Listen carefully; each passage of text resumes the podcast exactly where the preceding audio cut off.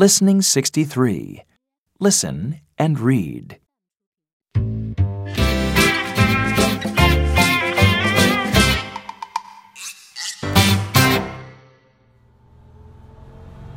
you play after school on Monday? Sorry, no. I have a music lesson every Monday.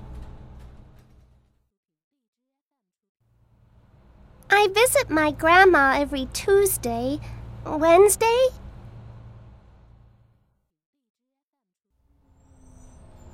Well, I don't have a music lesson, but I help my mom.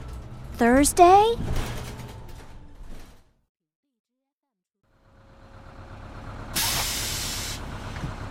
I go swimming every Thursday. Oh dear.